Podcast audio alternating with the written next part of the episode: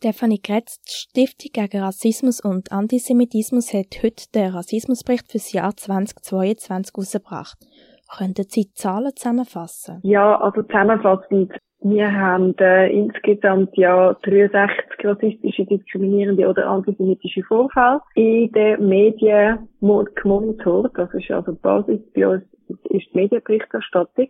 Und was uns vor allem aufgefallen ist, dass es eine starke Zunahme gegeben hat im Bereich von der rechtsextremen Aufmarsch und auch vom verbalen Rassismus im öffentlichen Raum. Und wie erklären Sie sich die Veränderung? Die rechtsextremen Aufmarsch haben wir eigentlich ursprünglich die Vermutung gehabt, dass die abnehmen werden wegen der Covid-Maßnahmen, die wir ja letztes Jahr auch geändert haben. Ähm, interessanterweise sind die aber dennoch angestiegen und äh, wir haben einfach beobachtet, dass gewisse Gruppierungen alle öffentlichen Veranstaltungen, die es gegeben hat, oder auch Demonstrationen, wie sie sich genutzt haben, um für ihre Ideologien nach außen zu werben. Und beim verbalen Rassismus im öffentlichen Raum, ja, das ist auch ein bisschen zusammenhängend. Durch die Angriffe von Russland auf die Ukraine haben wir auch festgestellt, dass ähm, sehr viel verbaler Rassismus im öffentlichen Raum gegen Russinnen in der Schweiz äh, verübt worden ist. Und das hat zusätzlich auch einen Anstieg in dieser Kategorie gegeben. Wie werden die Zahlen genau erhoben?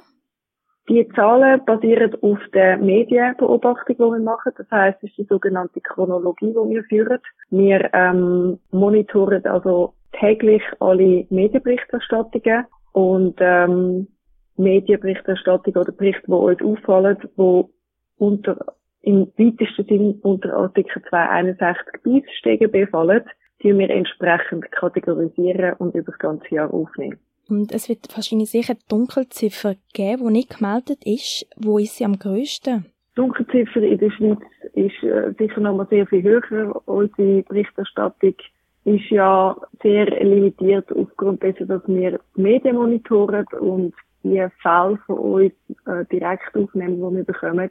Wenn wir aber andere Bereiche oder andere Berichte anschauen, zum Beispiel vom Human Rights Netzwerk mit der EKR zusammen, die haben ja auch einen Bericht, den sie rausbringen pro Jahr und dort ist die Basis wesentlich höher, aber selbst dort ist es ein Bruchteil, weil am Ende des Tages muss oder kann nur gezeigt werden, was rapportiert wird oder besser gesagt gemeldet wird.